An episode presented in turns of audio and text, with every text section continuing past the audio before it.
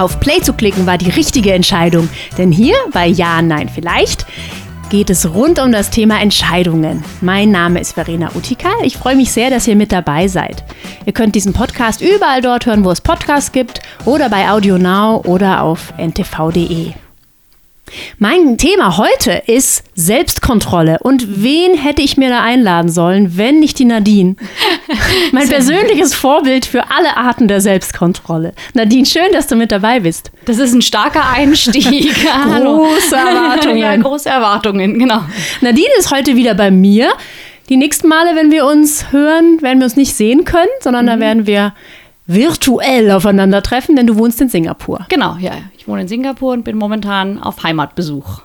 Bevor du nach München gekommen bist zum Urlaub machen in der Heimsta Heimatstadt, hast du was ganz Interessantes gemacht. Du spielst an auf meine Yoga-Challenge. Ja, die Yoga-Challenge. Die Yoga-Challenge. Ja, das ist, äh, es war ein bisschen eine verrückte Geschichte, aber ich kann es mal kurz erklären. Es war im Zuge des International Day of Yoga, der wird weltweit gefeiert oder zelebriert, äh, ausgehend von Indien. Ich glaube, es war eine Regierungsgeschichte aus Indien, äh, um Yoga als Botschaft Indiens in die Welt hinaus. In die Welt hinaus. Genau, in die Welt hinaus sagen. Das ist genau unsere Art der Lebensweise. Und im Rahmen dieses International Day of Yoga gab es zig Veranstaltungen weltweit, unter anderem auch in Singapur. Und eine davon war, drei Stunden Yoga im Park zu machen. Drei Stunden Yoga im Park. Drei Stunden, die sich daraus generieren, dass man 108 Sonnengrüße absolviert. Und das dauert eben plus minus drei Stunden. Also mein Yoga findet normalerweise in einem Raum statt, der ist klimatisiert. und wir machen, glaube ich, ungefähr drei Sonnengrüße. Mhm in einer Stunde. Wie viele Sonnengrüße hast du gemacht und wie lange hast du dafür gebraucht? Also ich habe tatsächlich alle 108 mitgemacht. Ich habe auch gar nicht gekniffen zwischendurch, obwohl es natürlich immer eine Option gewesen wäre, mal ein Päuschen einzulegen. Ähm, und es hat zwei Stunden 45 gebraucht und mit anschließender Schlussentspannung waren wir ziemlich genau bei den drei Stunden. Gab es da eine starke Abwanderung? Also wie viele Leute waren beim ersten Sonnengruß dabei und wie viele bei Nummer 180? Ich habe es mir gerade noch mal auf den Instagram-Fotos angeschaut, weil wenn man selber so Teil der Masse ist und auf der Wiese liegt, hat man das nicht so genau gesehen. Aber ich würde mal sagen, am Anfang waren um die 200 Leute dabei. Und dann am Ende? Am Ende, also wirklich bis zum allerletzten Sonnengruß, wir haben vielleicht 80, 60, 80 durchgehalten. Die größte Abwanderungswelle gab es nach Stunde 1. Da gab es eine fünfminütige Pause, das war auch so vorab angesagt. Aber der Hauptgrund, warum die meisten Leute dann gegangen sind, war nicht die, die Pause, sondern war, dass es angefangen hat zu regnen. Und man war draußen auf der Wiese und das fanden viele anscheinend unangenehm. Ich jetzt nicht so, weil man war ordentlich verschwitzt und in Singapur ist Regen halt auch nur wie eine warme Dusche. Also jetzt eigentlich auch nichts Schlimmes, was einen abhalten sollte, weiter Sport zu machen. Ich könnte mir vorstellen, dass die Pause doch auch einen Einfluss darauf hatte. Vielleicht. Weil ich glaube, das kennen viele. Man ist in irgendeinem Trott drin. Zum mhm. Beispiel hat man es geschafft. Man geht wirklich alle zwei Tage ins Fitnessstudio oder sind wir mal weniger optimistisch. Man geht jeden Donnerstag ins Fitnessstudio und dann fährt man in den Urlaub. Also hat so eine Pause und danach ist alles vorbei. Man, man kommt ja. nicht mehr rein. Man, man denkt ja, also nö, jetzt brauche ich auch nicht mehr anfangen. Ja, das ist doch ganz komisch. Eigentlich sollte man doch genau da weitermachen können, wo die Routine immer stattgefunden hat im normalen Leben. Aber das stimmt, mir geht es auch so. Meine dreimal die Woche laufen gehen, klappt super. War ich zwei Wochen in Urlaub, fängt mir fällt mir das unheimlich schwer, wieder das erste Mal die Laufschuhe anzuziehen. Ja, also ich mache das seit zehn Jahren so, aber ja. es ist immer wieder schwierig, neu es ist, anzufangen. Es ist körperlich schwierig. Nee. Gerade bei so einer langen Pause ja. ist es auch irgendwie klar, man hat ein bisschen was verloren von seiner Trainingskondition, äh, ne? ein bisschen was. Ja. Aber es ist vor allem auch mental schwierig. Ja, aber warum? Was, was, ich, ich, ich kämpfe da immer mit mir selber und beobachte das auch inzwischen sehr interessiert an mir selber. Ich erkenne ja das, das Muster, das dahinter steckt, aber ich kann nicht den Finger drauflegen, was das Problem eigentlich ist. Es hat mit Selbstkontrolle zu tun. Ne? Selbstkontrolle ist eine Trainingssache. Und wenn du also ohne nachzudenken Montag, Mittwoch, Freitag zum Laufen gehst, dann mhm. machst du das wie automatisch. Mhm. Aber dieser Automatismus kann verloren gehen, wenn du es nicht kontinuierlich weitermachst. Wie hast du das eigentlich geschafft? Wieso hast du diese 180 Sonnengröße durchgehalten und andere nicht? Was machst du denn jetzt besser als andere? Ich mag, glaube ich, gar nichts yogatechnisch besser oder sportlich motiviert besser, aber ich habe mir zwei Freunde mitgenommen. Beziehungsweise, um ganz ehrlich zu sein, haben die zwei Freunde mich mitgenommen. ich wäre allein wahrscheinlich gar nicht auf die Idee gekommen, sowas Verrücktes zu machen. Und ich habe auch tatsächlich bis zum Abend vorher immer noch wahlweise gehofft, dass das Wetter so schlecht wird, dass es vielleicht ausfällt oder ob ich nicht doch vielleicht ganz leicht Kopfschmerzen verspüre oder eine aufziehende Erkältung und dann einfach absagen kann. Ja, das kenne ich auch. Hm. Dieses, oh, ich glaube, da kommt irgendwie so ein leichtes Bauchweh. Ja, genau. Also bevor das schlimmer wird, genau. Uiuiuiui. Man soll ja nicht, wenn man so eine Erkältung hat.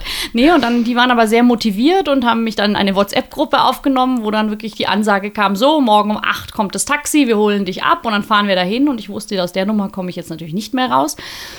Zusammen mit den beiden das zu machen, hat uns allen dreien am Ende tatsächlich gut geholfen. Das hat uns durch diese ganze Veranstaltung hindurchgeführt, weil man, auch wenn das enge Freunde sind, man will nicht derjenige sein, der als erstes einknickt. Also mhm. zumindest liegt mir das fern, mhm. als erster die Memme zu machen. Mhm. Man will nicht der Verlierer sein, nee, ne? Nee, genau. Und den anderen beiden habe ich hinterher festgestellt, ging es genauso. Also die haben sich auch sehr bedankt, dass ich jetzt dabei war und dass wir uns da gegenseitig doch noch mehr gepusht haben, als es der Trainer vorne getan hat.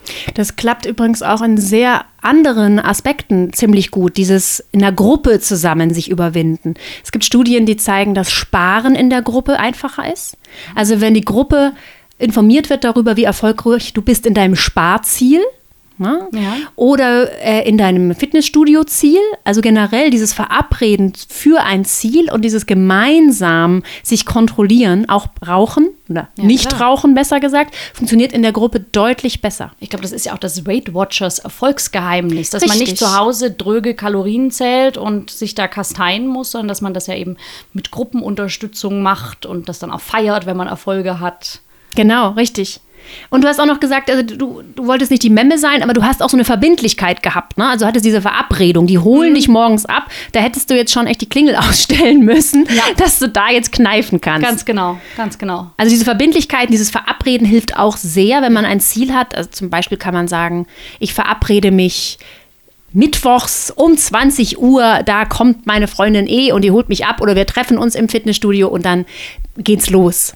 Also Verbindlichkeiten schaffen, Verabredungen schaffen mhm. oder sich auch ganz kleine Kalender schreiben, da mache ich das. Ja. Und ich denke gar nicht mehr darüber nach, dass ich das mache. Ich ja. gehe automatisch. Das hilft, um sich seine Ziele, äh, um seine Ziele erreichen zu können. Ich lese mal vor, was Selbstkontrolle eigentlich per Definition bedeutet. Mhm.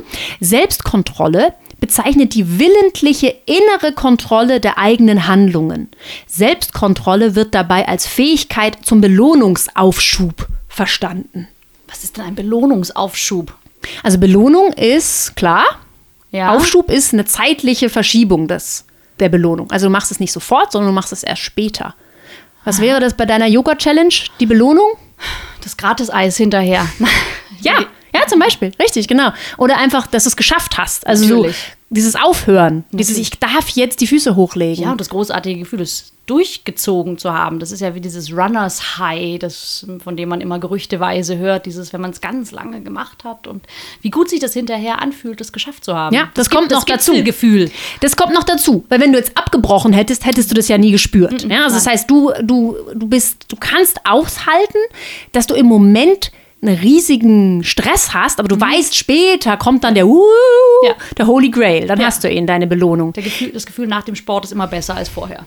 Es gibt ein ganz nettes Experiment, äh, das Marshmallow-Experiment, mhm. das vor einigen Jahren, in den 70er Jahren, äh, mit Kindern durchgeführt worden ist.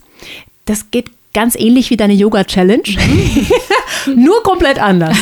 Die Kinder kriegen ein Marshmallow und es wird ihnen gesagt, das kannst du jetzt gleich essen oder du wartest jetzt dann kriegst du sogar zwei Marshmallows.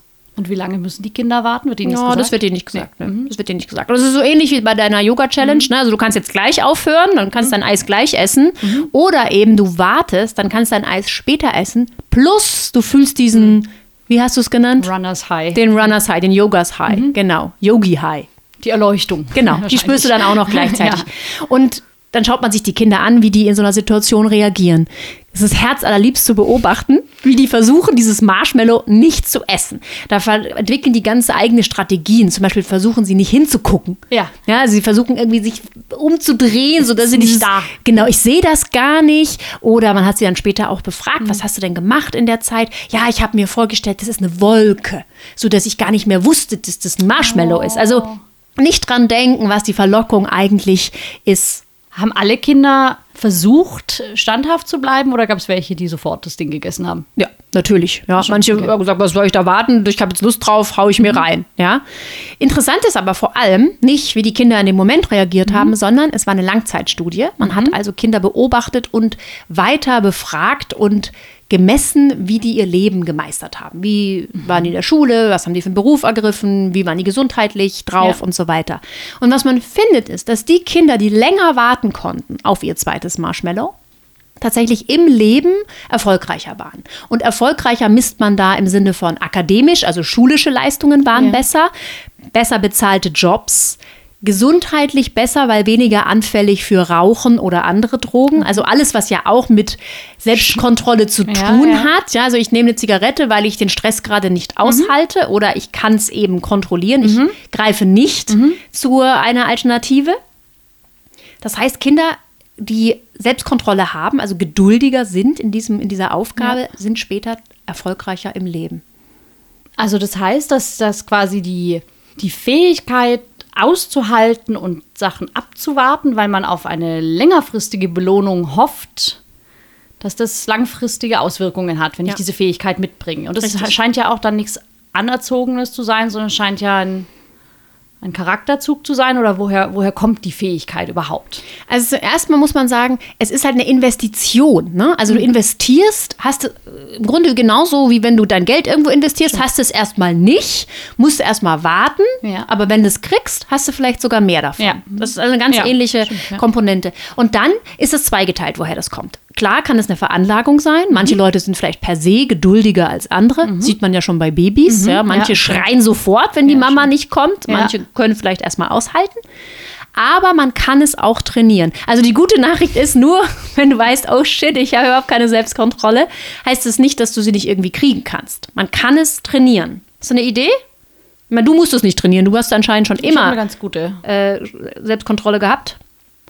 Ich glaube, dass es wahrscheinlich die Regelmäßigkeit ist, das zu tun. Also einfach mit irgendwas anzufangen, was eine Überwindung kostet. Zum Beispiel wie regelmäßig zum Sport zu gehen. Und je öfter man das macht, desto weniger Macht hat der Schweinehund dann über einen, weil man ja dann so viele Erfahrungswerte gesammelt hat, wie gut sich das hinterher anfühlt oder dass man tatsächlich die lästigen zwei Kilo verloren hat oder was einen da halt so antreibt. Man braucht ja einen Antrieb. Ja, man braucht diese Motivation, dass man es durchzieht, genau. Und wir hatten ja schon über manche Dinge jetzt gesprochen. Also es ist diese Verbindlichkeit schaffen, es ist Fernhalten davon. ja. Hilft übrigens auch. Bei mir ein großes Thema bei ungesunden Essen. Schokolade zu Hause, hops, wird's gegessen. Keine Schokolade zu Hause, kein Problem für mich. Kann ich Du würdest wirklich nicht nachts zur Tankstelle pilgern, weil du jetzt dringend die Schokolade brauchst? Wenn, wenn hier eine Tankstelle wäre. Gott sei Dank wohne ich im Vorort. ich kann die Hand nicht dafür ins Feuer legen. Aber es ist im Grunde ja auch fernhalten. Also wenn ich nicht weiß, dass da unten ein Späti ist, ähm, ich kann also nichts kaufen, weiß nicht, dass ich da was kaufen kann und ich hab's vielleicht überhaupt nicht. Aber die Äh, Selbstkontrolle funktioniert nicht, wenn es schon in den eigenen vier Wänden ist. Also was bei dir die Schokolade ist, sind bei mir die Chips. Wenn die im Küchenschrank liegen, dann muss ich die essen. Ja, Also die da, da rufen dann. funktioniert meine Nadine, Selbstkontrolle gar nicht. Iss mich. Genau, ja, genau. Da sitze ich auf dem Sofa, bin völlig entspannt und es ist wie ein innerer Zwang. Ja, und wie, wie machst du das dann? Du holst dir die Tüte, ich esse haps, sie. alle weg. Nee, ich bin inzwischen echt äh, ja schon ganz brav und befolge alle Ernährungshinweise zu dem Thema und fülle mir das schön in eine Schüssel ein und dann esse ich die leer und dann stehe ich aber nochmal auf und fülle die Schüssel wieder voll und das geht dann halt so lang, bis die Tüte so oder so leer ist. ist doch gut, da verlierst du ja Kalorien auf dem Weg zur Tüte. Man kann sich das natürlich auch so schön reden. Wenn man noch eine extra Runde um den Küchentisch dreht, dann kann man es noch, noch zwei mehr essen, unbeschadet. Aber mein Faulheitsfaktor ist nicht so hoch, dass ich nicht, nicht nochmal aufstehen würde. Nö.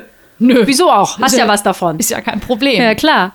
Klar, ich meine, und eine Sache ist auch, Chips isst man meistens sehr unbewusst. Ne? Also man, die Schüssel ist leer, Ja. man hat gar nicht mitbekommen, wa- warum die leer ist. Ja. Wir hatten vor kurzem Gäste zum Grillen da und ich hatte eine Tüte Chips in die Mitte gestellt. Also schön natürlich ein Schüsselchen. Das waren so, so schöne salzige, wo man unbedingt auch was dazu trinken muss, Ja, ne? so ja, ja. schön gesellig. Und dann sagte irgendjemand mal, oh, kannst du bitte die Schüssel wegstellen? Ich kann nicht aufhören zu essen. Das ist eine lustige. Das heißt, der Griff in die Schüssel ist ein unbewusster Akt irgendwo. Ja, unbewusst, genau. Und, und er hat gemerkt, er will nicht, aber er musste irgendwie. Also er konnte Mhm. nicht aufhören. Die einzige Möglichkeit für ihn war, das muss aus Außer meiner Sicht. Ah, ja. Und da sind wir wieder bei dem Fernhalten von Verlockungen. Es funktioniert wirklich gut, wenn die nicht dastehen. Ich, Ja. Dann steht man wahrscheinlich nicht auf in Ja. dieser sozialen Ja, Mhm. Situation und holt die sich nochmal aus der Küche, sondern man, man will sie einfach gar nicht sehen und dann funktioniert es gut. Denn man will ja später noch Platz haben für das Steak oder für was weiß ich, was man da auf dem Grill hat. Das, aber wenn die da, also das kann ich gut nachvollziehen. Da, da funktioniert die, die Selbstkontrolle oder die, die Schranke überhaupt nicht. Wenn es in, in Reichweite steht, Dann rein damit. ran, rein damit. Rein damit. Fällt dir noch was anderes ein, wo du das Gefühl hast, du bist äh, irgendwie selbst kontrollierter als andere? Ich will ja möglichst viel jetzt hier von dir mitnehmen. Wie machst du das? Wie, wie hältst du Yoga-Challenges durch? Wie, wieso bist du so selbstkontrolliert? Das weiß ich gar nicht, warum ich das bin und ich bin es auch nicht in allen Bereichen meines Lebens. Ja, Chips na nicht, ne? Chips offenbar nicht. Beim da bin ich selbst ich kontrollierter mich- als du. Yeah. Anscheinend. Nee, also bei Sport kann ich mich unfassbar gut motivieren. Da gibt es wenig, wenig, was ich auslassen würde, wenn ich es mal mir vorgenommen habe.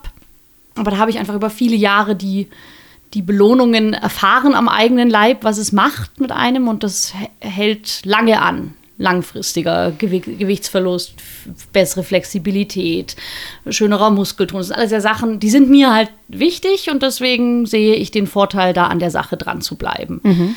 Aber ansonsten ist meine Selbstkontrolle vielleicht gar nicht so groß. Oder spielst du auf was Bestimmtes doch, an? ich spiele auf was ganz Bestimmtes an. Du hast gestern ein Buch von mir Ach so, ausgeliehen. ja, stimmt. Und äh, ich sah dich dann morgens damit äh, am Küchentisch sitzen und hast es gelesen. Und ich habe zu dir gesagt, boah, liest du das? Das stand in meinem Schrank, weil ich es nicht Mhm. fertig lesen konnte. Ich mochte es gar nicht. Und dann sagtest du, Ich mochte es auch nicht. Also zumindest die ersten 100 Seiten oder wie weit ich zu diesem, bis zu diesem Moment war, mochte ich auch nicht.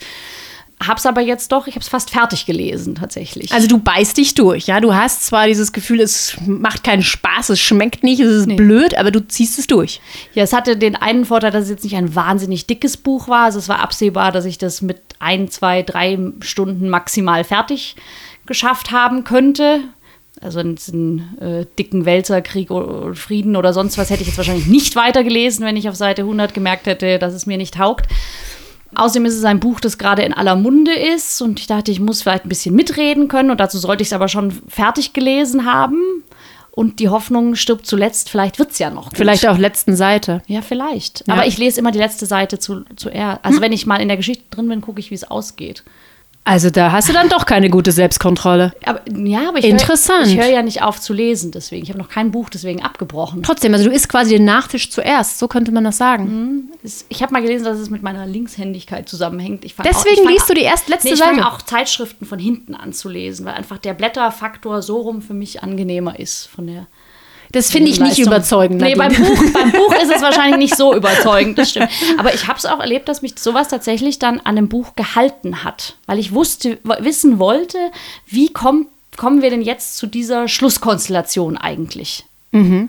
Also es ist so ein bisschen teasern. Ich weiß ja trotzdem noch Nicht, wie man weiß ich, kommt. wer der Mörder war, aber ich weiß ja noch nicht, warum er es getan hat und wie die ganze Geschichte abgelaufen ist, wenn wir jetzt mal einen. Krimi hernehmen. Interessant, aber so unterschiedlich ist es dann. Also ich würde, habe überhaupt kein Problem damit, ein Buch abzukürzen und sagen, ich lese es nicht mehr. Oder dann eben die letzte Seite zu lesen, weil ich sage, zumindest will ich wissen, wie es ausgeht. Aber ich würde niemals ein Buch, das ich noch zu Ende lesen will, äh, mir vorher das Ende durchlesen. Das wäre für mich, äh, würde nicht gehen. Da hätte ich keinen Spaß mehr an dem Buch. Echt, das würde dir den ganzen Spaß nehmen. Ja. Aha. Also nicht den ganzen. Vielleicht hättest du jetzt bei dem Buch, das du aufgehört hast, das Ende mal lesen sollen. Ja, habe ich ja. Genau das habe ich gemacht. Ich habe das Buch Da quasi quer gelesen und es kam ja nichts mehr. Es kam ja nichts. Ich will ja nichts sagen, Dina, aber da passiert wirklich nichts mehr. Jetzt hast du es verraten. Nein, das mich ist Langweilig. aber einfach der, wenn ich schon, schon angefangen habe zu lesen und ich, ich kann absehen, dass ich das in einer vernünftigen Zeit zu Ende bringe, dann möchte ich das Buch beenden, damit ich das in meinen Kanon der gelesenen Bücher einreihen kann. Sollen wir einmal sagen, wie das Buch heißt? Vielleicht, ja. Sag doch mal, ich habe schon vergessen. Mutterschaft. Von? Sheila Heti? Oder? Mhm. Ja. Also Nadine geht jetzt zurück zu ihrem Buch Und ich wünsche euch Spaß bei egal, was ihr jetzt macht und jede Menge Selbstkontrolle dabei. Außer ihr wollt keine Selbstkontrolle haben. Denn tatsächlich ist das nicht immer sinnvoll. Manchmal auch einfach nur machen und genießen. Oder nicht machen. Oder nicht machen, genau. Oder nicht machen, genau. Das war Ja, Nein, Vielleicht. Ich bin Verena Utikal. Schön, dass ihr zugehört habt. Andere Podcasts, die ihr auch noch hören könnt, sind Dit und Dat und Dietrich oder Wieder was gelernt. Ihr könnt gerne kommentieren oder uns bewerten. Bis bald.